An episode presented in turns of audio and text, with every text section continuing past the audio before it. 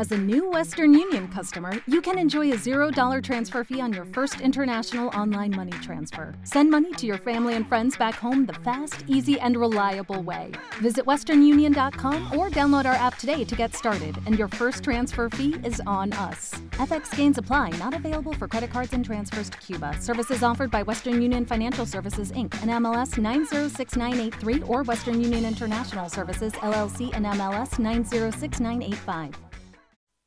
Bienvenidos al programa de radio que te gusta. Porque acá tenemos data, información y buena onda. Todo está acá. Dominio Digital. Con Claudio Regis, Daniela Gastaminza, Daniel Santinelli, Alejandro Ponique. Contactos. WhatsApp 1140 81 9599. Twitter, arroba Dominio Digital. Facebook, Dominio Digital. Bienvenidos. Hola, ¿qué tal? ¿Cómo están? Muy bienvenidos. Eh, estamos en una nueva emisión de Dominio Digital aquí desde la ciudad de Buenos Aires. En vivo hasta las 5 de la tarde de este día miércoles de diciembre. Primer miércoles de diciembre. Se fue el año. Y sí, rápidamente. Programa número 41, si no me equivoco.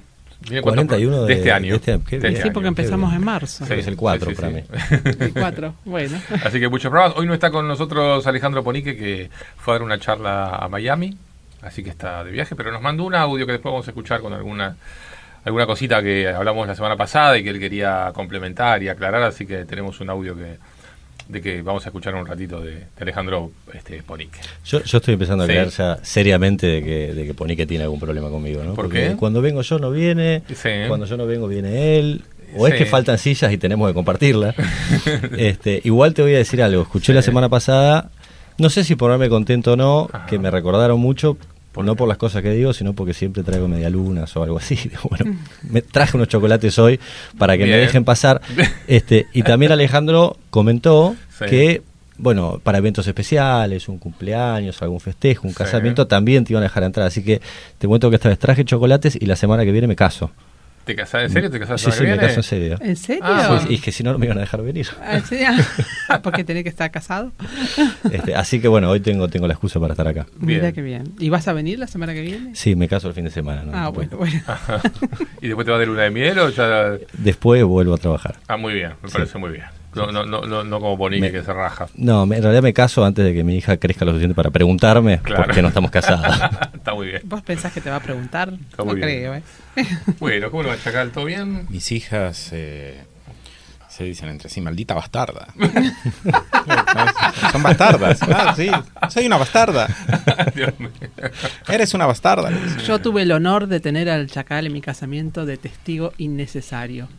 Ajá. Innecesario. Exactamente. Pero no, al final creo que fue innecesario porque faltaba el DNI de, de algún otro. No me acuerdo cómo había sido la No, historia. no, no, fuiste innecesario. Fue Porque innecesario. realidad vos para casarte tenés que tener dos testigos nada más. Claro.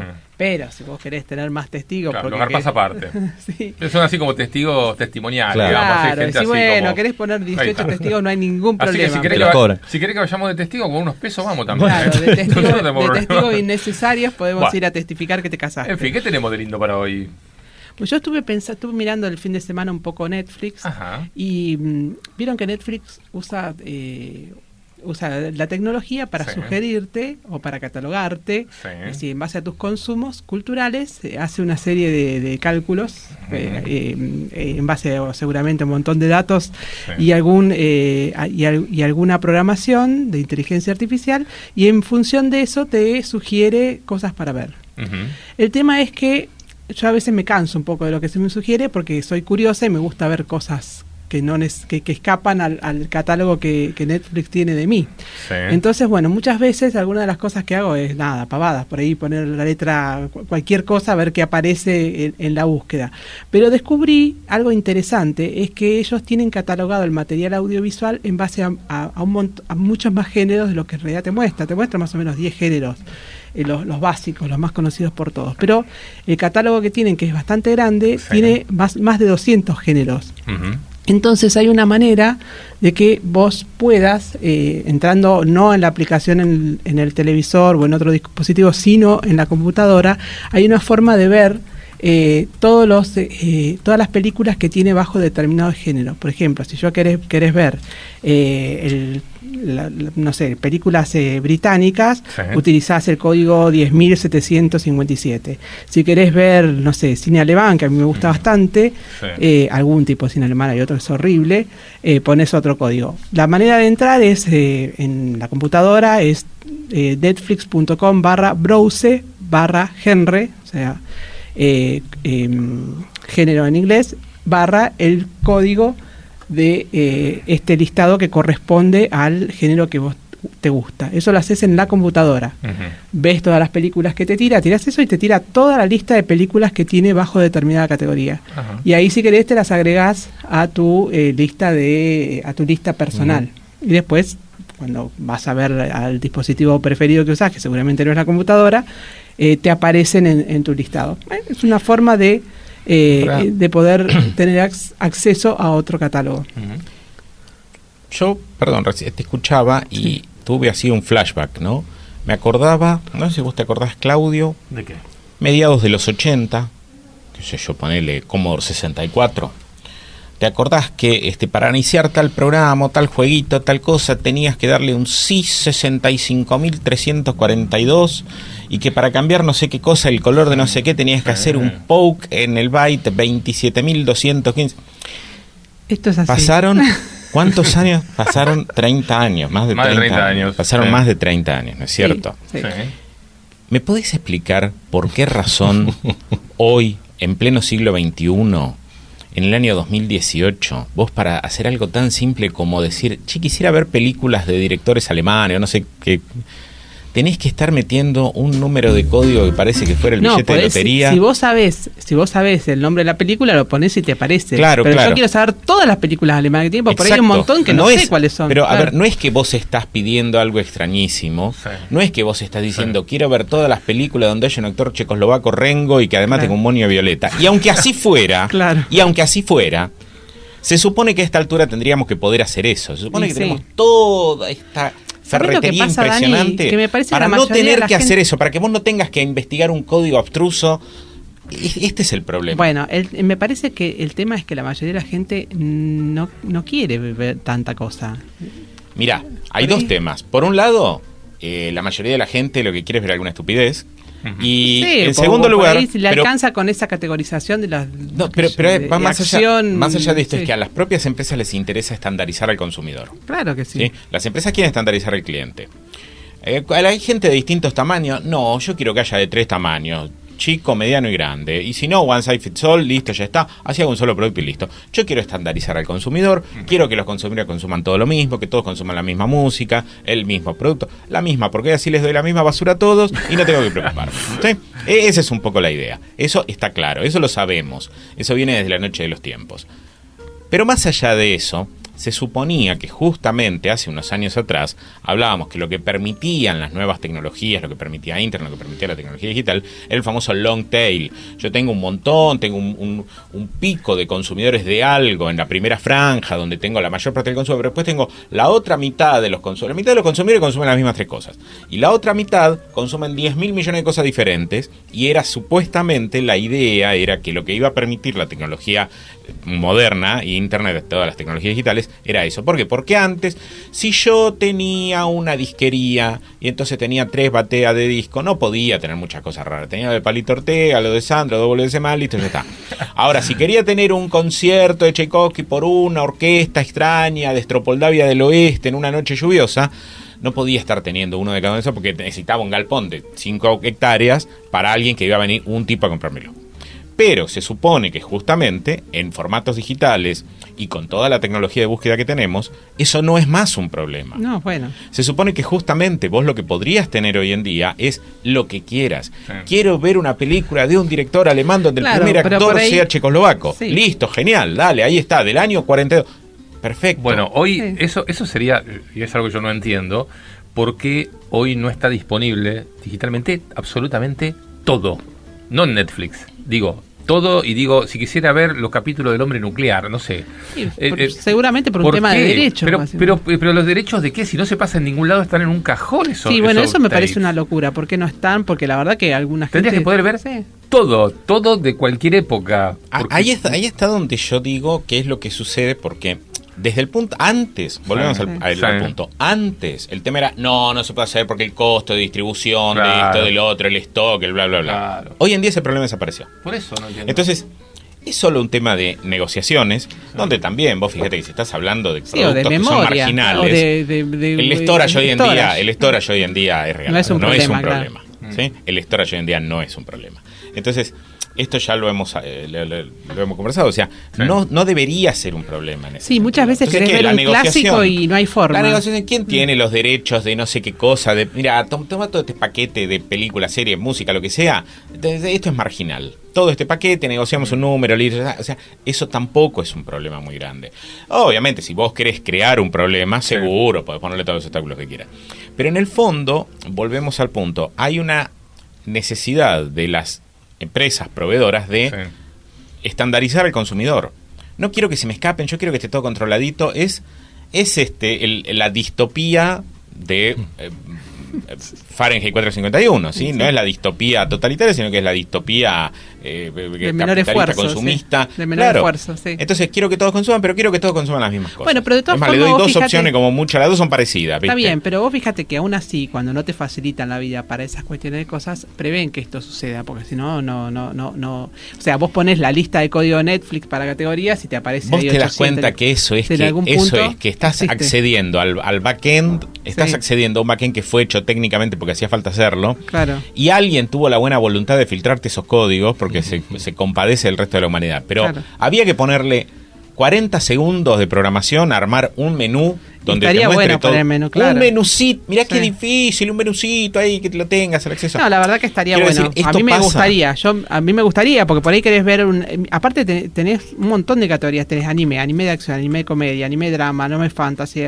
anime de horror, anime de Fíjate que ya ficción, está todo catalogado, que es el laburo todo- más difícil. Claro, claro. El laburo o sea, más difícil es el catalogado hecho de y la verdad que estaría buenísimo que lo incorporen. De hecho, hoy en día una de las cosas que tenemos es el crowdsourcing de estas cosas. O sea, donde vos ni siquiera tenés que poner a un tipo a catalogar, un ejército de gente. No, dejás que la propia gente que ve los contenidos claro. lo cataloguen y laburás por estadísticas. Y siempre va a haber algún chanta que agarra una película, pone, le pone infantil, va a haber Sí, otro sí. que le va a poner un musical y le va a decir... Este, este.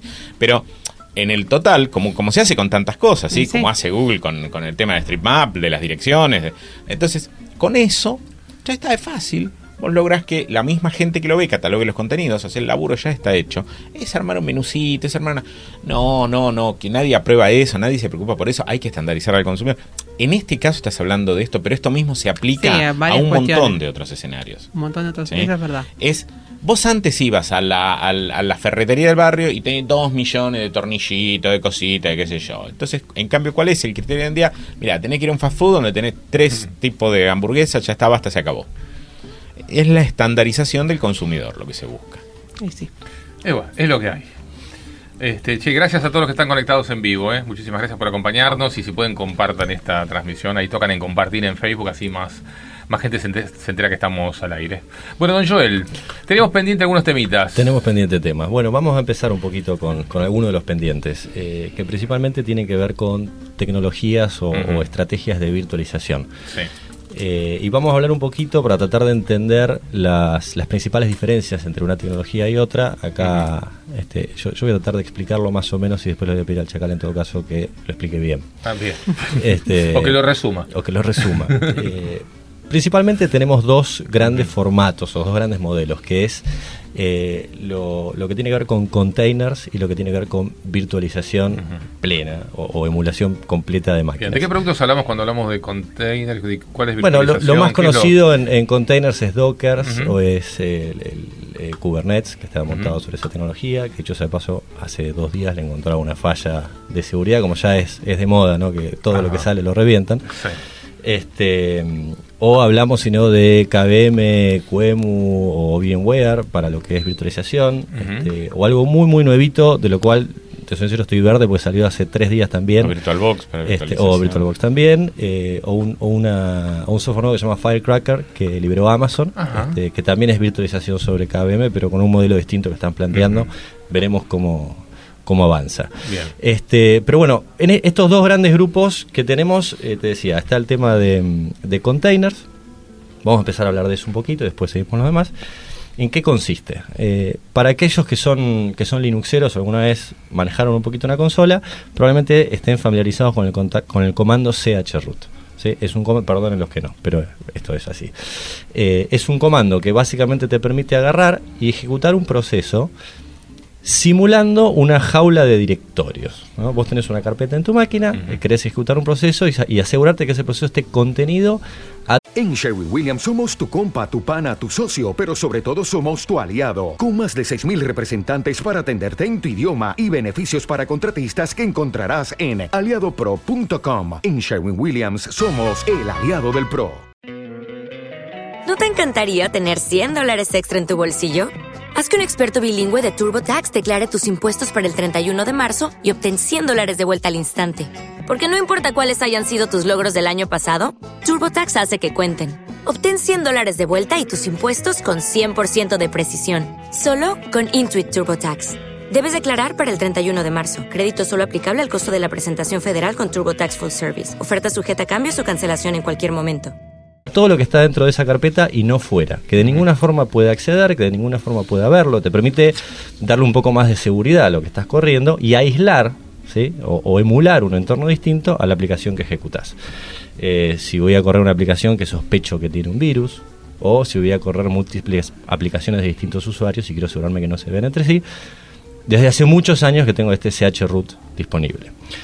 Eh, ahora bien, también hace unos años atrás empieza a aparecer esta tecnología de, que se llama LXC o containers de Linux, que me permite hacer una especie de chroot con esteroides. ¿no? Está uno que dijo, bueno, si yo puedo simular una carpeta de mentiras para que este proceso no pueda salir de ahí, ¿por qué no puedo mentirle un poco más? ¿no? Y le miento al proceso y le digo, bueno, mira, en realidad no tenés 4 GB de RAM, tenés uno.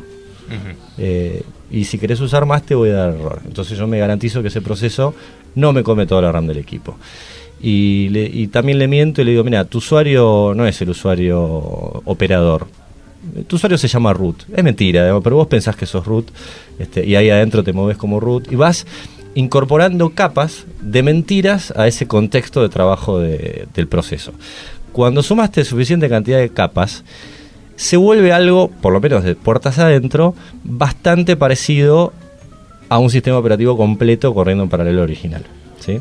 este, eso sería relativamente, digamos, abreviado el modelo de containers. ¿Qué tiene de interesante?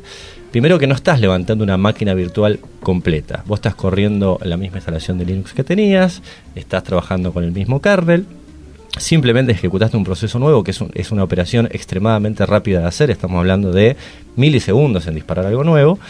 Eh, y le mentís en las cosas que puede acceder o le simulás este, a qué recursos de la máquina lo vas a dejar entrar o no. ¿sí? Eso me permite en una computadora sin demasiados recursos o con muchos recursos, pero levantar muchas instancias de estos containers de forma muy rápida y en paralelo. ¿sí? Este, no sé, Dani, si querés. No, está muy bien, está muy bien la explicación que estás dando.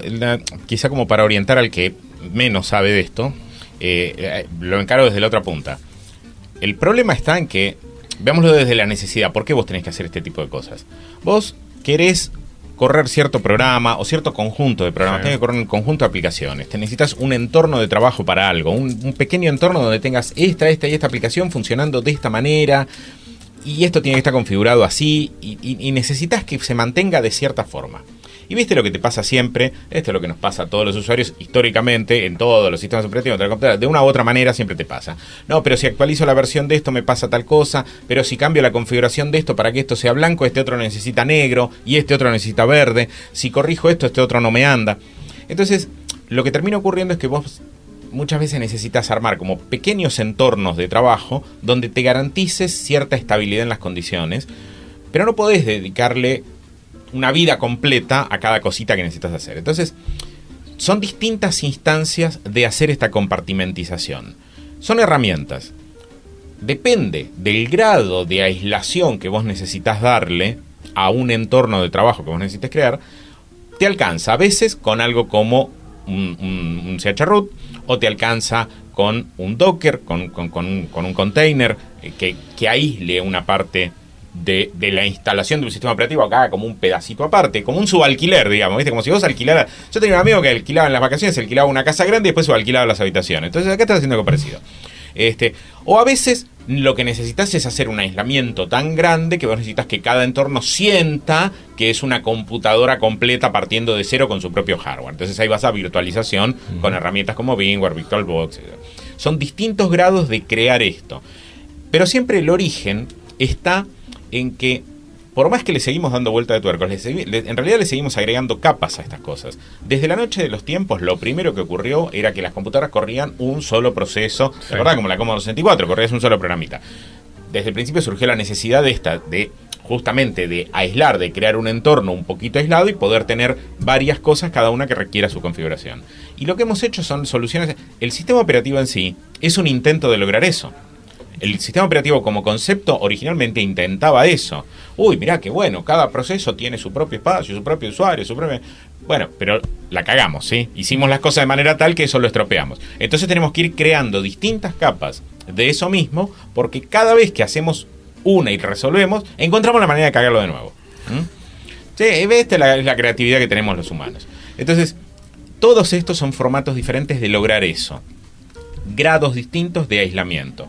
Lo, el sentido común, como, como él estaba indicando un poquito, es uno busca el grado de aislamiento menor de acuerdo a lo que necesita hacer. ¿Por qué? Porque hacer estos, estos aislamientos, estos encierres, estos corralitos que uno les hace a cada, a cada set de aplicaciones, a cada entorno de trabajo, tiene un costo, tiene un costo en recursos.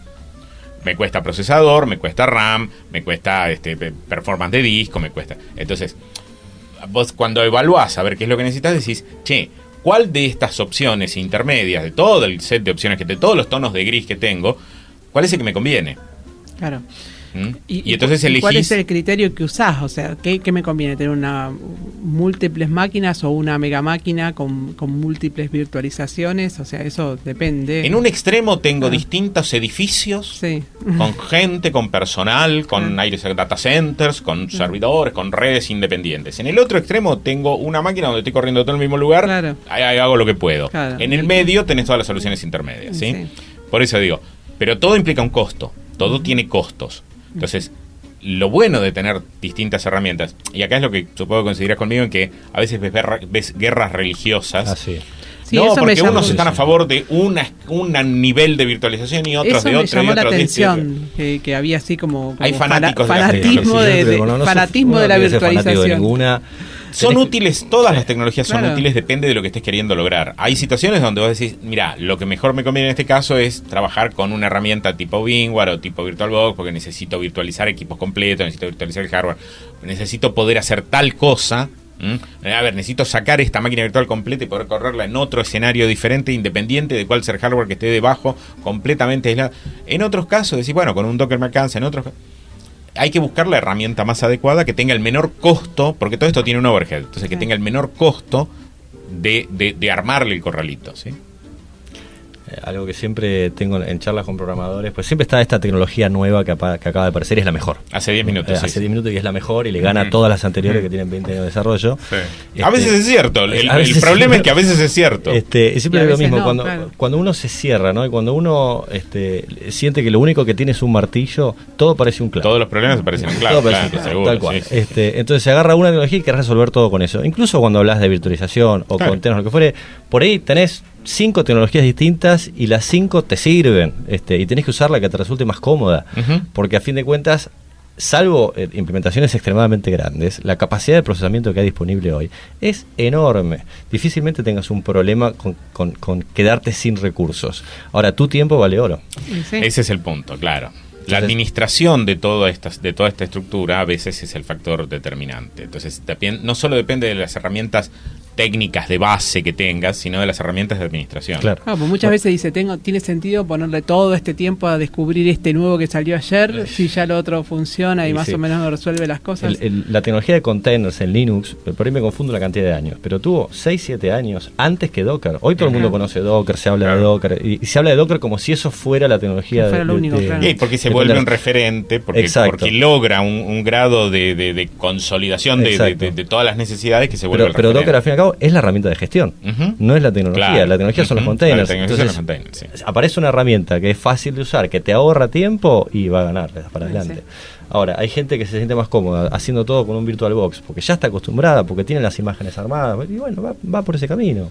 Sí, o en algunos casos realmente es lo más conveniente. O en el caso de Pingware, en, en estructuras más grandes, Claro. también. Este, y, y tenés otras cosas, ¿viste? El hecho de que vos decís, pongo una granja de servidores, entonces se balancean, defino reglas, no sé qué, se balancean, se mueven de un lado al otro, pasan de una máquina.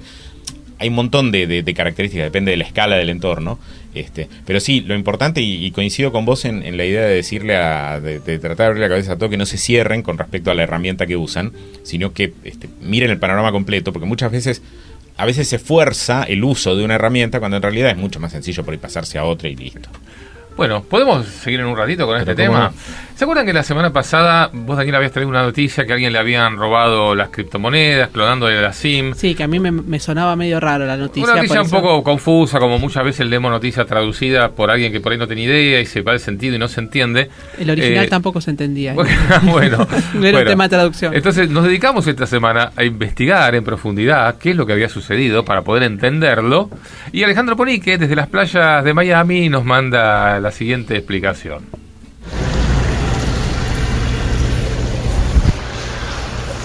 Hola Claudio, bueno, estoy acá en, en Miami, en el, en el lobby de este hotel tan, tan precioso, Eh, pero de todas formas no quería dejar de, de contarte o de, o de- o de comentarte algo que pasó el, el programa pasado y que nosotros no, no entendimos en el, en el fragor de, del vivo este, la importancia de la noticia, quizá porque la misma no estaba del todo bien explicada y ahí en vivo este, no, no terminamos de entenderla. Pero fue una noticia que dio Daniela en, eh, la cual decía que habían logrado robar una determinada cantidad de criptomonedas, creo que era como un millón de dólares, a partir de este, la obtención de una tarjeta SIM o de una SIM card, que es la que se utiliza en los teléfonos celulares.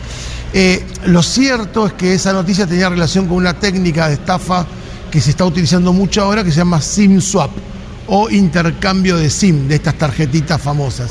Lo que pasa realmente es que las compañías telefónicas, digamos, no tienen controles demasiado estrictos a la hora de reimprimir o de rehacer o de programar una nueva tarjeta SIM. Los datos que pueden pedirme a mí en un llamado telefónico son fáciles de conseguir, una fecha de nacimiento, un DNI, un nombre y apellido, algún domicilio, algo que es realmente muy, muy simple de, de obtener con los datos que hay hoy disponibles y a partir de ahí lo que, lo que ocurre es que el estafador logra una nueva SIM que reemplaza a la SIM de la víctima. Entonces de esa forma lo que ocurre es que yo una vez que tengo esa SIM en mi poder, puedo recibir los OTPs o One Time Password, que son esos códigos vía SMS que mandan los bancos o que mandan este, los brokers de criptomonedas para comprobar como segundo factor de autentificación que yo soy quien digo ser. Si yo sé la password y además puedo recibir ese SMS, puedo entrar y hacer las transacciones financieras que, que quiero en lugar de la, de la víctima. Eh, esto, la verdad, es un, tema que preocupa, que preocupa demasiado, eh, se está viendo cada vez más. Eh, es, es difícil eventualmente de incluso de contrarrestar. Eh, uno lo que puede llegar a notar es que su tarjeta SIM se queda sin servicio, pero no, sospecha que se queda sin servicio porque eh, alguien le clonó el SIM, sino que supone que debe haber algún problema con la red y eso. Lo que están haciendo algunos bancos, sobre todo acá en Estados Unidos, es utilizar algún servicio que suelen dar las telefónicas, que tiene que ver con, además de enviar el SMS a la- a la tarjeta SIM o al número de teléfono de la tarjeta SIM, es consultar unos servicios que las telefónicas dan acerca de si esa SIM fue cambiada o reemplazada hace poco tiempo o si ha cursado llamados en los últimos dos o tres meses, de forma tal de validar que esa SIM es la original y no es una nueva que tiene el solo efecto de recibir estos OTP o, One Time Password. Así que hay que estar atentos porque esta- los chicos malos nunca descansan y siempre encuentran nuevas maneras este, de, de hacerse del dinero ajeno. te quería dejar esto, no quería, no quería dejar de comentártelo. Mientras tanto, yo sigo acá este, trabajando en Miami y nos vemos la, la próxima semana, donde si querés podemos darle ahí en vivo algún otro, alguna otra vuelta de tuerca. Les mando un saludo a, a todos. Bueno, gracias, gracias Alejandro por, por el audio. Bueno, ahora más o menos se entendió. No. Era, ¿no? No. se No, no, no, no, Yo enten- no. A ver, a ver, te digo lo que yo entendí. Cualquier Gil llama a la compañía de celular y le dice, che, me mandan un SIM. Entonces, Sí, si me rompió la SIM, mándame otra. La, la Sí. compañía, y yo no soy el titular de esa SIM. Y la compañía me la manda igual. Sí, asigna tu línea, tu número de teléfono a una nueva SIM, te la manda y ahora vos tenés el número de teléfono y el dueño original lo pierde. Esto ya lo habíamos hablado el otro día y lo Sí. que dijimos fue justamente esto, que esto no podía ser y no podía tener nada que ver con un ataque vinculado con las criptomonedas, sino que tenía Sí. que ver con just- exactamente el escenario este, lo, lo describimos este escenario y dijimos esto y hablamos de Sí. que esto podía ocurrir si de alguna manera te mandaban un mensajito para validar el acceso a tu Sí. home banking o Sí. equivalente Sí. y que eh, también mencionamos inclusive que si vos tenías criptomonedas, la idea era, justamente la idea de las criptomonedas era no depender más de la estructura bancaria. Eh, La idea detrás de el blockchain y de toda esta Sí. tecnología es que no dependamos más de estructuras bancarias centralizadas. Justamente dijimos que si vos tenés tus criptomonedas en un exchange, estás haciendo lo mismo que si depositaras tu plata en el banco, nada más que en vez de un banco es no sabes quién. Y dijimos que esto no era una muy buena idea. Entonces, esto, el hecho de que haya criptomonedas involucradas es totalmente anecdótico. Esto lo podrían haber hecho para robarte plata del banco o cualquier otra cosa. ¿sí? En realidad es... Y esto, o sea, este escenario ya lo habíamos descrito la otra vez. Es exactamente el escenario que dijimos debe ser algo así. Si lo confirma ahora, es exactamente eso. Eh, y lo que confirma esto es otra cosa que ya se sabe desde un principio. Hay, hay un axioma casi básico en seguridad y es que para autenticar a, a un usuario, vos podés autenticarlo a través de algo que tiene, algo que sabe o algo que es. Esto es, es así. Son las tres cosas que vos podés usar para, para autenticar a un usuario. Yo puedo saber que vos sos vos Sí. por algo que vos tenés, por algo que vos sabés o por algo que vos sos. Algo que tenés es un objeto, un token, una cosa física. Eh, tu documento, una llave, algo que sabés, una contraseña, un PIN, una password.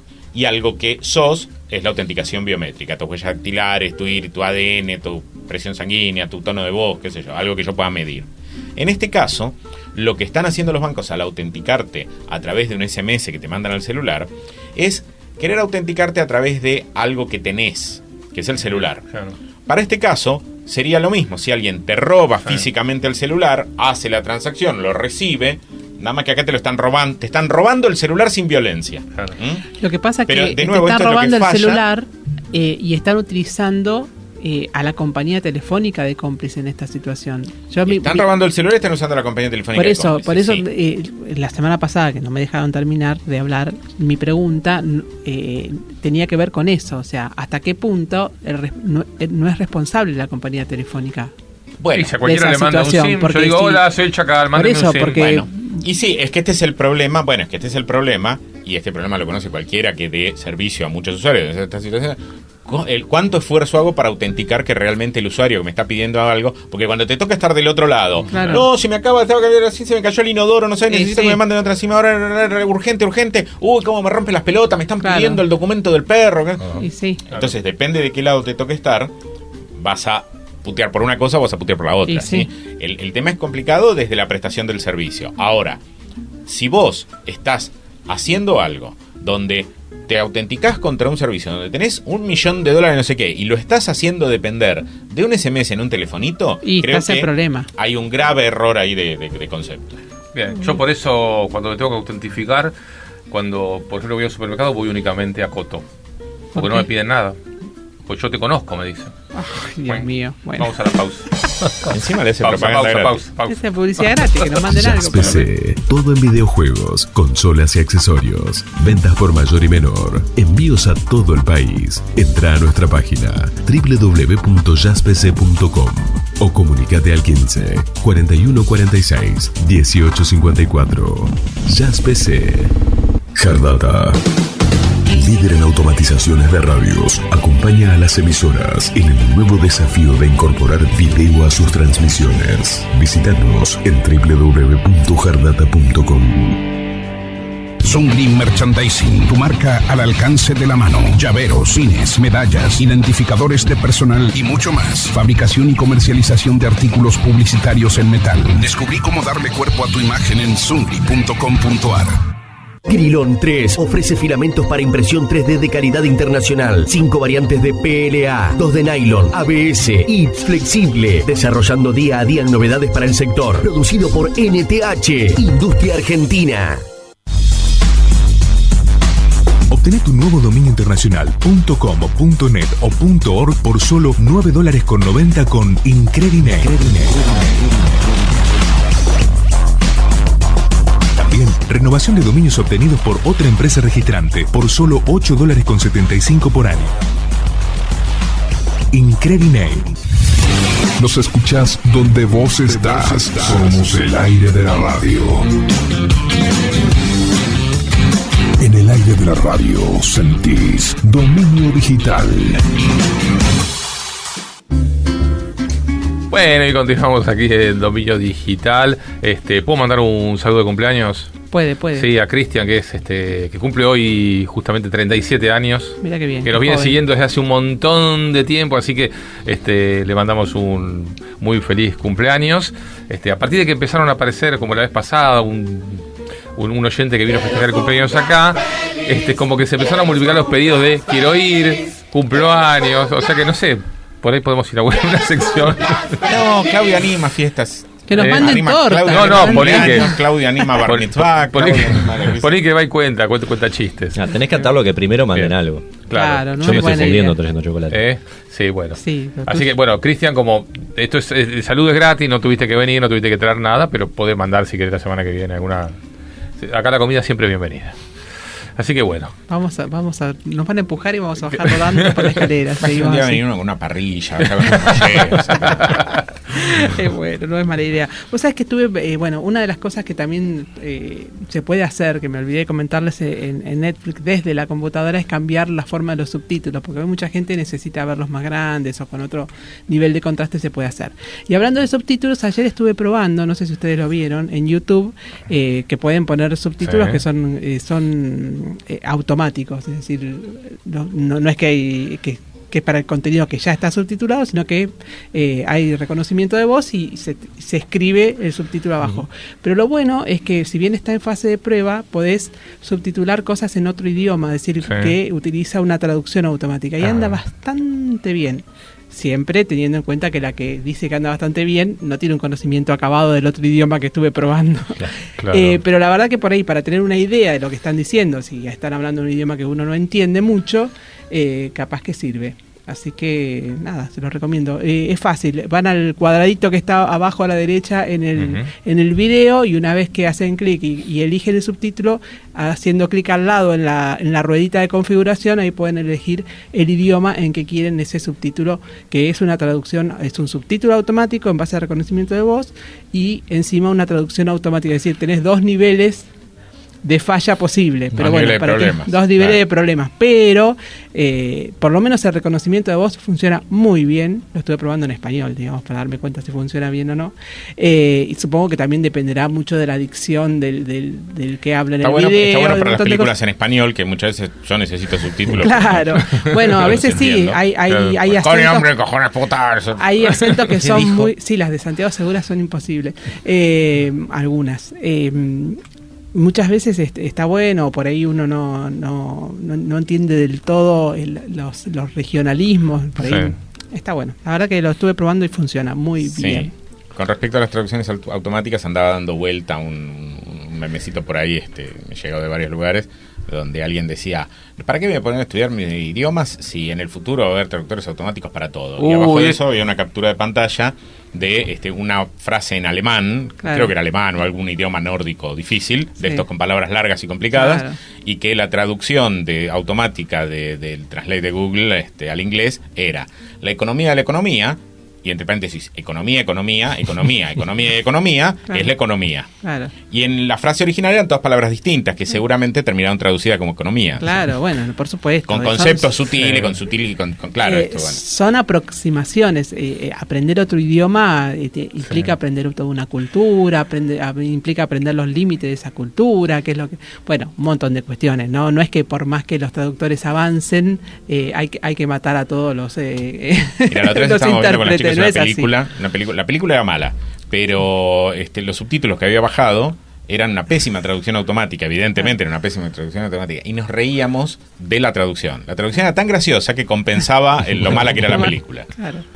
Bueno, a veces es, es un, es un layer más Claro. eh, Bien. que, que aporta Bien. la estética Yo y, a- vi, y vi hace poquito que, hace un par de días leí, que Skype estaba sacando en beta traducción o, o subtitulado y traducción en vivo. Estamos complicados Claro. y vamos directo a la tercera guerra mundial. Claro. La eso. mierda. Sí, se va, mejor no. Larga vida y prosperidad a los traductores A los e traductores, intérpretes. yo siempre recuerdo que escuché, a, eh, no me acuerdo, a uno de estos tecnólogos que, que hablan en radio, no me acuerdo si fue Garbulski u otro, o el otro, que siempre me los confundo, este que decían, saquen a sus hijos de las escuelas bilingües, porque en el futuro Sí. vamos a escuchar, este vamos a- nos vamos a poner un auricular y vamos a escuchar en otro idioma. Y no comparto, pero ni en lo más mínimo ese, Mirá, ese criterio. hay un concepto un poquito básico eh, que, que esta gente que dice estas cosas debería saber, deberían haber terminado la primaria nocturna en la escuela para perros. Y, este, ente- a ver, un, un punterito para el que le interese un poquito entenderlo. Busquen la hipótesis Saffir-Whorf. ¿Sí? La hipótesis Saffir-Whorf lo que plantea, así muy, muy groseramente, es que uno no puede pensar conceptos que no se puedan expresar en, en el idioma que habla. Si vos hablas un cierto idioma, podés Mm. pensar ciertas ideas que son fáciles de expresar en ese idioma, pero hay ideas que el lenguaje que hablas no, no, no las puedes expresar fácilmente y requieren tanto esfuerzo mental que vos no podés pensar esas ideas. Eh, entonces, en- según los idiomas, según el idioma que hables, vas a pensar ciertas ideas de una u otra manera y obviamente el hablar varios idiomas te permite pensar otros conceptos. Eh, esto, el que, el que más o menos maneja, Sí. el que por lo menos maneja dos idiomas, ve esta, esta discrepancia. Entonces, imagínate que Sí. hay cosas que realmente no podés traducir. ¿Sí? Hay Bien. cosas que realmente es muy difícil de traducir. Sí, Bien. o por ahí necesitas dos horas de explicación Claro, para el concepto que para otro sería muy dos, amplio. dos, tres palabras. Claro. Incluso también Entonces, sigan aprender un- estudiando idiomas que está bueno. Sigan estudiando idiomas porque además si lo haces a edad temprana también está interesante porque parece que hay conexiones en el cerebro que después te habilitan o te facilitan Bien. aprender un tercer idioma. Eso leí por ahí, Sí, pero sí, no sí, podría eso sí. sostenerlo demasiado. Bueno, Joel, seguimos con el tema que tenías. Que Seguimos, se- seguimos se con, el programa, si no. con virtualización y, Sí. y martillos. Este, el, el- el otro tema que nos quedaba fuera de containers es la, la virtualización más tradicional, que Sí. la conocemos un poco más, que tiene que ver no con agarrar un proceso o una aplicación del sistema operativo e ir mintiéndole a la aplicación con, con determinadas barreras, sino directamente simular una computadora completa. Es decir, yo con, con mi computadora, con su sistema operativo instalado, emulo una arquitectura entera de otra computadora. Yo puedo estar, por ejemplo, simulando un procesador de AMD desde un procesador de Intel, Sí. este, o, o con otra arquitectura, puedo simular una ARM, puedo simular que tengo una placa de video que no tengo, digamos, puedo emular cualquier tipo de arquitectura y ya lo que ejecuto no es un proceso este, que tiene una finalidad específica, sino un sistema operativo por completo desde cero. Es decir, estoy una capa más atrás en cuanto a la emulación. Esto es mucho más pesado en cuanto a consumo de recursos, es más lento y tardo mucho más tiempo en levantar una máquina virtual este, completa versus un container, pero por supuesto el nivel de aislación y de control que tengo es muchísimo mayor. ¿sí? Eh, por ejemplo, en el caso de una, de una máquina virtual, yo le puedo emular a esa máquina virtual una placa de video que a su vez la puedo pasar por red y puedo estar viendo el monitor de esa máquina virtual, no mi monitor, sino un monitor que está en otro lado. Este, puedo hacer eso- esos juegos que quizás son, son más difíciles de hacer con un container, o le puedo simular uno, dos o n discos rígidos, le puedo decir que tiene un disco rígido Sí. eh, de determinado tamaño, cuando en realidad ese disco lo tengo a través de una red en otro centro de datos, pero para el sistema operativo que está corriendo es un disco local. No, se puede hacer una serie de, de- simulaciones muchísimo más avanzadas. Eh, hoy en, los proveedores de la nube se encuentran las dos tecnologías. Quizás un caso bastante emblemático es el de Amazon, que tiene prácticamente todo montado sobre Zen, XCN. Zen es una, eh, es una virtualización de esta que estamos hablando, similar a, eh, o basada también en KVM de Linux.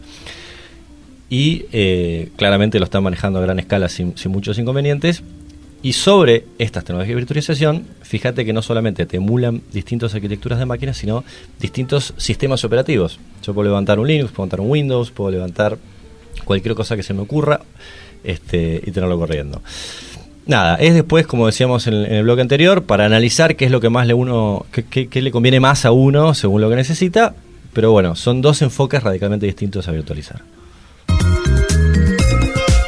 Next Vision ayudamos a proteger tu información frente a ciberamenazas cada vez más complejas. Next Vision Ciberdefensas es la propuesta para prevenir, detectar y mitigar riesgos, delegando en expertos la protección de la información crítica de tu empresa. Conoce nuestras soluciones en www.nextvision.com y seguinos en redes sociales. ¿Querés alojar tu página web, potenciar tu negocio, crear un sitio de forma simple y profesional? En Latin Cloud tenemos las mejores opciones para vos. Latin Cloud. Entra en latincloud.com y entérate. Latin Cloud. Conectamos Latinoamérica. En Gutech vas a encontrar todo lo que necesitas en impresión 3D. Impresoras, accesorios e insumos. www.gutech.com.ar 11 21 03 20 17 Los profesionales independientes ya no necesitan de una secretaria para dar turnos. Con la aplicación Agendame Turnos, las reservas se hacen por mensaje de texto o WhatsApp. También puede enviar recordatorios. Descarga Agendame Turnos desde Google Play. Grilón 3, filamentos para impresión 3D de NTH Grilón. Desde 2014 acompañando el desarrollo de la impresión 3D en Argentina. Visítanos en nth.com.ar o en Facebook y conoce nuestra red comercial y gama de productos. Grilón 3. En Tecnotrad hacemos traducciones especializadas en tecnología en inglés y portugués. Contactanos en tecnotradweb.gmail.com WhatsApp 15 58 89 32 85 Tenemos de todo para vos. Un programa bien completo. En tus parlantes, Dominio Digital. Un programa de radio hecho a tu medida. Bueno, y continuamos aquí en Dominio Digital. Recuerden que esta transmisión la pueden volver a escuchar a través de Deezer, Spotify, iTunes. Y como siempre, un día, un par de días después de la transmisión original, que es de los miércoles, eh, este, este, transmite una versión editada este, a través de YouTube. ¿eh? Una versión así más prolijita, con algunos inserts este, y demás. Bueno, es momento de recibir a un invitado y estamos con una sección cultural y musical que es el señor Maxi Pardo. Bienvenido. ¿Qué tal? Buenas tardes, ¿cómo andan? Bien, bien, muy bien. Cantautor argentino, a quien Sí. este, conozco hace muchos años y incluso tuve el gusto de acompañar en, en- en muchos conciertos y en alguna gira por el exterior también. Sí, absolutamente. Este, y luego hemos invitado para hablar un poquito de algunas cosas vinculadas al tema de la tecnología, de la música, un futuro concierto que vamos a tener mañana acá en el Teatro Maipo, que va a dar acá el amigo también.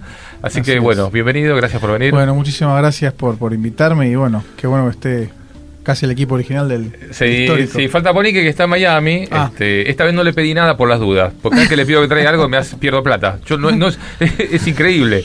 No, no, hay, no hay manera. Pero bueno, che, Maxi, una, una de las cosas que hoy se habla, se habla mucho, o yo escucho hablar cuando se habla de artistas, es en el tema de lo que hoy la tecnología ayuda a cualquier artista, si afina, no afina, da más o menos todo lo mismo, porque hoy la tecnología hace que todo Totalmente. digamos, to- todo suene, o por lo menos, no sé si todo, pero que, que- que muchos que por ahí desafinan no lo hagan. Incluso no solamente en los discos que se graban, sino hasta en el vivo, puede ser. ¿Vos decís que yo puedo lanzar mi carrera de intérprete? Eh, eh, no, pero Chacales tenía algunas inquietudes y por ahí, este, no sé, este, ¿no? En la ducha. en la ducha. El pedorreo. No, Es lo único que puedo no, hacer. no, no, no. No. Pero bueno, est- están así hoy, digamos, cualquiera canta. La realidad que por Sí. ahí puede pasar en, en- en un estilo más, más moderno, urbano, reggaetón, que eh, en algún punto no es tan exigente. Pero si es un vocalista más de, de- de despliego, de balada o no sé, ni que hablar de algo más lírico, es prácticamente imposible. Ah, sí. Es sí, es imposible, digamos. Se puede hacer, pero se va a notar que está todo eh, armado. Todo toqueteado. Todo toqueteado. Pero en el reggaetón, en, en un Sí. ritmo que es más, más de, de una especie de rapeo o no tan exigente, eh, se hace. ¿Sí? ¿En vivo también? Sí, sí, sí. ¿Sí? ¿Ese famoso auto- autotune se llama? ¿O algo- algo- Sí, sí, de hecho muchos muchos artistas lo han usado, no voy a decir quién para no poder esc- escracharlos, pero muchos artistas que nosotros todos conocemos lo han usado. Sí, Ajá. sí, totalmente. Bien, ¿y eso qué suple? Eh, ¿Es un tema de, de talento? ¿Es un tema de estudio? ¿Es un tema, de, digamos, por qué alguien que canta no, no cantaría bien o desafina? Por- o por- porque es un producto comercial y hay que hacerlo cantar porque, aunque canta más o menos... No. eh, La afinación en realidad es algo Sí. natural, se Ajá. puede trabajar mucho, pero sos un desafinado. No- hay manera de- claro, se puede estudiar, se puede Claro, se trabajar. puede mejorar, pero- Se puede mejorar, pero si vos naciste desafinado, sos desafinado. ah, sí. O sea, es, la, es la realidad. Tampoco no, no, no es muy común ver artistas sí. eh, de trayectoria o que nos, todos conocemos que sean desafinados. Claro. Pero, pero por ahí los escuchás en los discos y cuando los ves en vivo decís, ¿qué, qué- ¿cómo puede ser que sea totalmente distinto de lo que yo estoy escuchando? Claro, Pero claro. ni que hablar que obviamente todos sabemos que una grabación como un disco o ese tipo de grabaciones, sin duda se puede, se puede manipular mucho más y es más fácil. Claro. Che, y es muy distinto hoy, viste que uno habla de música de pronto de mm, generar maquetas hechas informáticamente, ¿no? O sea, hechas con un software Totalmente. donde vos, digamos, este, prácticamente podés usar todos los instrumentos, generar con eso una canción. Para el oído no muy entrenado puede sonar hasta bien, pero es muy distinto lo que hoy se puede ver desde una computadora a la, hora de generar una canción que lo que se puede generar con músicos reales. No, ya no. Ya no. Ya no. Eh, yo creo que, a ver, Hablando de las profesiones que se van a perder en el futuro. 100%. 100%. De hecho, el año, Sí. el año pasado creo que, que ya sabe la primera canción que compuso una computadora. Ajá. O sea, una, una computadora compuso una canción. eh, después, no me acuerdo bien quién la interpretó, pero imagínate, ni siquiera los compositores vamos a durar. Sí. Es así, sí. es- O sea, después lo pueden buscar. Lo leí en el diario. Eh, la realidad que, que está, está cambiando todo. Está cambiando todo. Así que no sé. O sea que el virtuoso hasta ahí. O Sí, sea, está, a ver, está yo buenísimo. hasta hoy que, me, que Sí. hace prácticamente 20 años que entro, que grabo, que, me lo dedico a esto, estoy metido en la industria, no me doy cuenta si es un instrumento verdadero o si es un instrumento de máquina, no me llego a dar cuenta. La realidad es que pongo algo, el otro día estábamos mandando un demo Sí, eh, a una productora y lo hicimos en 24 horas sí. y estaba escuchando a comparación con el disco de Calamaro, sin obviamente, con todo el respeto que me merece Andrés Calamaro, Sí. pero casi que sonaba igual. Y yo decís, ¿cómo puede ser una cosa que hicimos 24 horas en un estudio con la máquina? Andrés que se fue, no sé, 5 días a grabar a Los Ángeles con los mejores músicos. Ajá. Es complicado. No, en el sonido, ¿no? No en la performance, Claro, claro. Mira, yo creí que todavía sonaba organito y te dabas cuenta. Puedo decir que ya prácticamente, digamos, cada vez va a ser más difícil y cada vez seguramente. Sí. En realidad no pasa con todos los instrumentos. El, el teclado lo tenés que tocar. Claro, No podés. Pero las baterías, eh, inclusive las guitarras. claro. Y después lo arreglas todo con el mouse, o sea, lo que quedó a destiempo, lo que sobró, lo que faltó, lo vas toqueteando. Sí. Con lo De cual. hecho, antes un artista tenía que claro. grabar una canción y cantarla toda entera. Hoy él canta dos pedazos y lo que mejor quedó lo repiten cuatro veces. Claro. Eso a mí me parece como que no se va perdiendo un poco de. Incluso los artistas que de pronto hacen un dúo y nunca estuvieron juntos para cantarlo. Totalmente. Es un rompecabezas al final. Vos lo que Eso no es escuchás no, existió ¿eh? nunca. Eso no es negocio, es histórico. Eso se, se hace, se hace hace muchos Desde años. siempre. Inclusive cuando empieza la grabación tradicional, primero se grababa de un tiro. Después Sí. ya en los 60 ya se cortaba la cinta con una tijera y se pegaban pedazos. Sí. Entonces, no sé, los Beatles grababan Paul McCartney grababa un pedazo y no quedaba y después se grababa nuevo y agar- agarraba un tipo. Con que, tijera. De hecho yo, Sí. cuando fui a Nueva York, eh, un, un- un ingeniero muy famoso que había trabajado Sí. con todos, todavía usaba esa tecnología. Entonces, Ajá. a ver, agarré este pedazo. Entonces lo cortaba con tijera y lo pegaba. Es como el montaje de las películas. Lo pegaba Realmente la era así, claro. O sea Sí. que todos, no- todo lo que vemos hoy tampoco es, es tan, tan nuevo. Sí. Bueno, y no se ve justamente esto de, de- de cortar y pegar, lo ves en la música, lo ves en los videoclips, donde dos artistas cantan juntos y nunca estuvieron juntos. Y ya se, y, eh, por supuesto en video también, ni que Ah, hablar, ¿no? Desde sí. ya que, desde ya que sí. No sé, eh, ¿a vos te parece que se está perdiendo un poco con todo esto? ¿Esto enriquece o nos vuelve para atrás? La realidad que la nueva, la nueva, la nueva generación eh, escucha esto, no sé si Claro. no, no se lo pone a pensar. Claro. Yo creo que, que no sé, cuando salió el rock and roll, o sea, no sé, Frank Sinatra se quería matar. Claro. No sé, cuando lee la geografía dice, ¿qué es esto, esta música? Pero bueno, Sí. es, es lo que es la evolución y obviamente a nosotros nos va a gustar más lo de antes, pero el que está ahora dice, bueno, no sé, yo no sé lo de antes, a mí me gusta esto, no me gusta lo de antes, me aburre. Claro. Che, y la, la vuelta del vinilo, de la que ya se viene hablando y que vuelven a aparecer y resucitan fábricas que hacen vinilos y demás. eh, es porque re- es un tema de moda, es un tema de que se escucha mejor que, que un MP3. No, es un tema de, de- de moda, se volvió, se volvió como una faceta de colección. Sí. Eh, y, y hay- hoy en día hay fábricas grandes, ¿eh? en Brasil hay una fábrica enorme de vinilos, Sí. en Europa ni que hablar, Sí. cosa que en los 90 había desaparecido por completo. Y también ahora está una cosa que vuelve el cassette y gente coleccionando cassette. Y lo creo que lo que estoy seguro, va, no sé si estoy seguro, ¿no? Porque, que el CD es lo que más difícil que va a volver. Porque es, es como Ajá. que es el, el cerquita de esta cosa digital. Entonces es, no sé, Sí, es claro. raro. Por ahí, por ahí el, el- el vinilo tiene esa cosa de consumo gourmet. eh, Claro. que, Claro. que el CD no tiene mayor sentido porque Claro. lo bajás y es lo mismo lo que Sí. estás escuchando. Sí. Sí, ¿Vos, crees que la, la gente en general, eh, a partir del, digamos, de la llegada del MP3, puede distinguir realmente la calidad de un, digamos, de, de- de- o sea, le, le da todo más o menos lo mismo si más o menos suena? O, No, o sea, hay, hay un oído...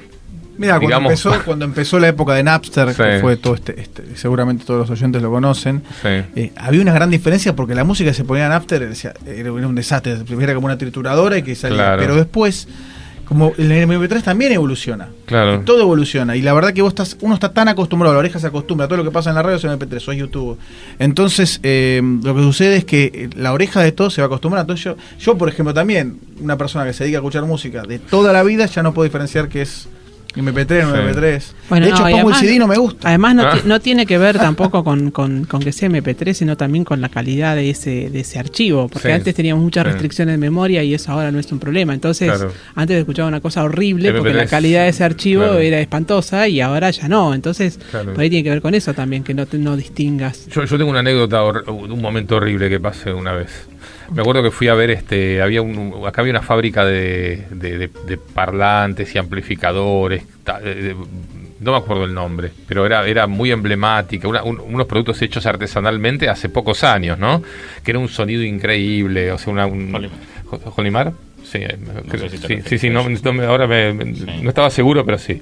Bueno, la cuestión es que me, me invitan a escuchar y me dicen, mira, escucha este equipo. Escucho. Y después me dicen, bueno, ahora escucha este otro.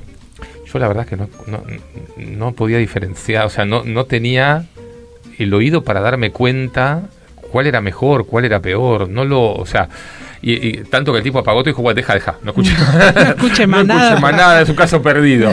Este, porque evidentemente no, o sea, y yo creo que hoy los pibes y qué sé yo, no, no sé si ya, digamos, están, nacieron con esto, escuchan así, les parece bien y, y un exquisito dirá, che, pero esto se escucha horrible. Pero, 100%. pero el 99% pasa y bueno, vamos. es así. Y vamos Mira, Claudio, hay situaciones donde en la vida cotidiana vos Sí. estás en un bar Sí. y están con una radio que está mal sintonizada y hace y los parlantes están con un volumen que está ahí y el parlante está haciendo y todos felices de la vida. Por Dios, paren esto, me está, me duele, me duele el oído y nadie se da cuenta porque está todo acostumbrado al ruido de fondo. Sí, Ese es el problema. sí, Bien. exactamente. Bueno, yo te, te- te agradezco mucho que hayas venido. Contanos el, No, el próximo show, cuán- eh, va a ser este, mañana. Mañana, mañana, Sí. jueves en, en el Teatro Maipo, así que bueno, muy contento. Vos- Yo voy a ir, ¿eh? Ya Qué te dije bueno, que iba, qué iba a ir. En el Maipo, ma- eh, mañana A las 21. jueves, estamos hablando del jueves 6 de Sí. diciembre, para los que lo escucharon Sí. después ya pasó, se lo perdieron. Sí, sí. Este, vi todos los afiches acá en la ciudad de Buenos Aires, toda la ciudad empapelada, así que este el pegador. está muy bien.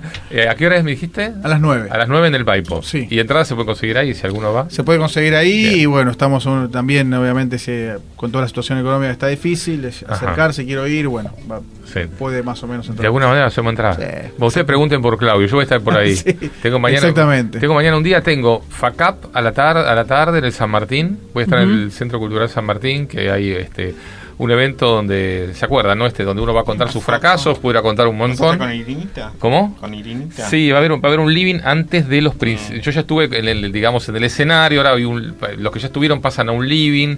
En el escenario va a estar Muscari, va a Y estar ahí egresaste. Va a estar claro, ya, en el- ya ahora me mandaron al living.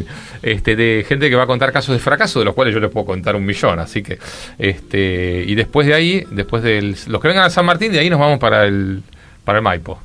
Espectacular. Así que bueno, muchísimas gracias. No sé si. Sí, perdón. No, no, no, gracias, a- gracias por invitarme Sí. y bueno, hace mucho que quería venir acá, así que bueno, muchísimas gracias por el espacio. Bien, me parece muy bien. Nos vamos a ir con alguna canción, algo. Ya nos queda un minuto de programa. Ya, ya. ¿Sí? Así que nos vamos y ustedes nos vemos la semana que viene. de este manantial, eres la luz de toda inmensidad, detrás del valle de mi soledad. Eres el tiempo que me pasó, eres la pena y fuiste el adiós, eres camino yo caminador. Y cuando sopla algo de viento, cuando es carnaval te siento y te recuerdo corazón, corazón.